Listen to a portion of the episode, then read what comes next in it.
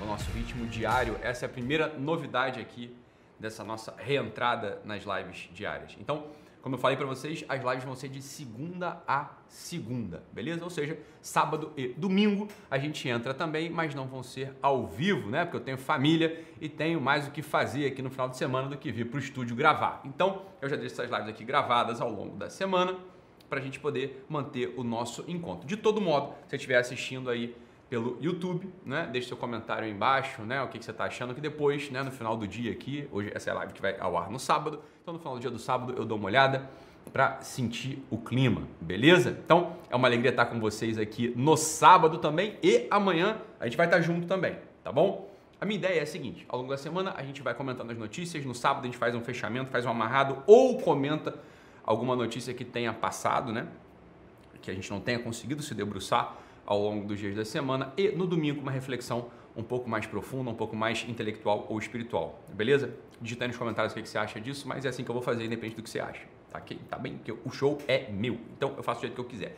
Agora, a coisa é a seguinte, ao longo dessa semana, né, duas coisas me escaparam, né, porque a gente não consegue falar de tudo, as lives são curtas, são mais breves, a gente não consegue abordar tudo que a gente quer aqui ao longo da semana. Então, duas coisas, né? A primeira é voltando ao assunto do nosso querido Paulo Gustavo, sem querer ser né, reentrante ou ficar discutindo a coisa ad náusea. E a outra é sobre aquele atentado que teve lá em Santa Catarina. Então, uma das coisas do Paulo Gustavo que eu falei, né, que tinha escapado, que o pessoal não tinha noticiado, não sobre o quadro clínico, o quadro de saúde dele, mas sobre a disposição moral do Paulo Gustavo, né, sobre né, um, outro, uma face dele que talvez a gente não, não enxerga. A gente conhece o Paulo Gustavo comediante, a gente conhece o Paulo Gustavo lá, né, pai dos meninos, marido do Thales, etc. Mas um detalhe aqui que eu não gostaria de passar despercebido, né, é a doação dele lá para ONG da, da, da Irmã Dulce, né? Então, ele fez uma doação milionária, duas doações né, milionárias e para promover lá a obra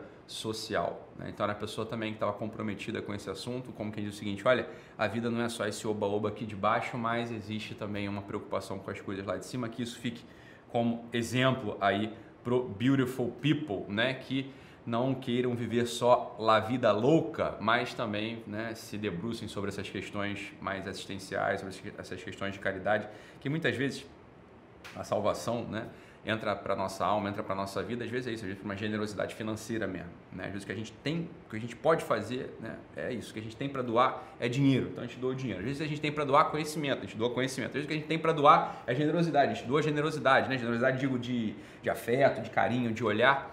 Às vezes as pessoas não têm nada disso, só tem dinheiro mesmo, então pega o teu dinheiro e doa, tá bom? Então não seja mão de vaca, você que está me ouvindo aí, se você conhece algo, fiquei muito feliz, né? Fiquei muito feliz quando eu estava gravando aquela live lá, a live não, perdão, o documentário lá com a Zezé, a gente foi no convento ali das irmãs é, ali da semente do verbo, fiz um arraste para cima, dois arrastes para cima, falou para olha pessoal, deixa de ser mão de vaca, doa aí para elas que elas estão precisando mesmo, são pessoas generosas, são pessoas comprometidas, são pessoas que estão aqui dedicando uma vida inteira para caridade e estão passando aperto financeiro, é só o que faltava, né? Umas irmãs dessa com né, uma qualidade moral excelente, uma disposição de coração maravilhosa, uma caridade abrangente, uma esperança luminosa, mas não tem dinheiro para continuar mantendo a sua obra de assistência. Então, vão lá e doem. E o pessoal doou mesmo, doou maciçamente, né? Foi, encheram lá. Graças a Deus, não dá nem. A verdade é o seguinte, né? Dado, dado o que elas têm, o panorama que elas têm para enfrentar, não deu nem para o início. Mas, olha, mostrou a generosidade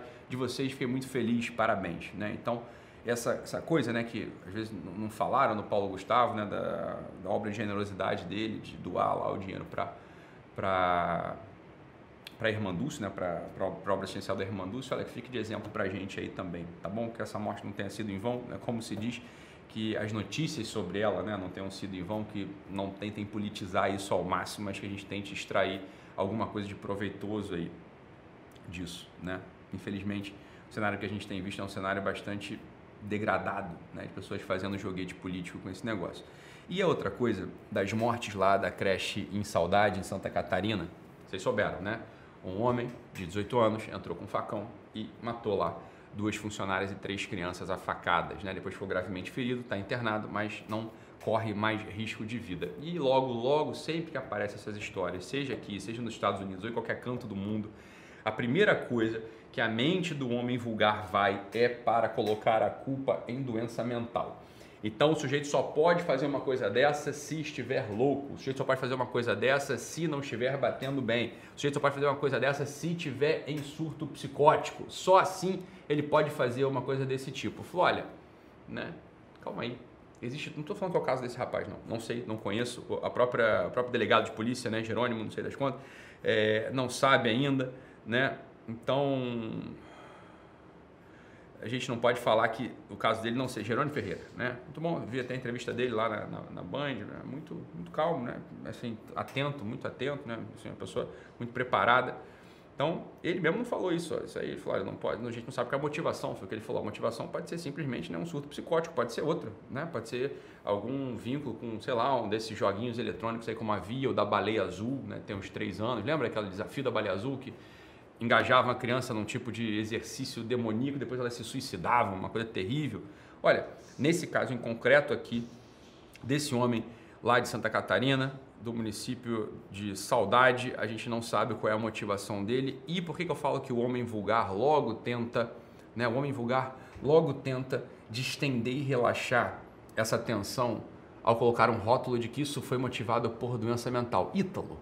Mas se não foi doença mental, foi o que, meu Deus do céu?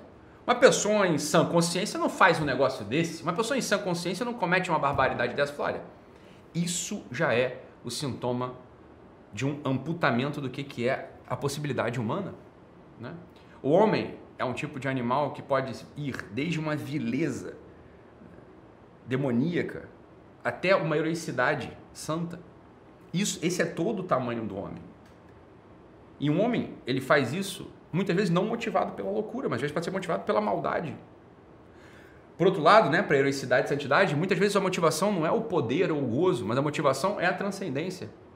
Quando a gente perde essa capacidade de analisar os fenômenos humanos, a gente perdeu o tamanho do homem, logo a gente não consegue mais se relacionar. Então a primeira coisa aqui, o primeiro chamado aqui, diante de uma notícia como essa é sobre esse homem de Santa Catarina, eu não tenho a mínima ideia do que aconteceu. Beleza.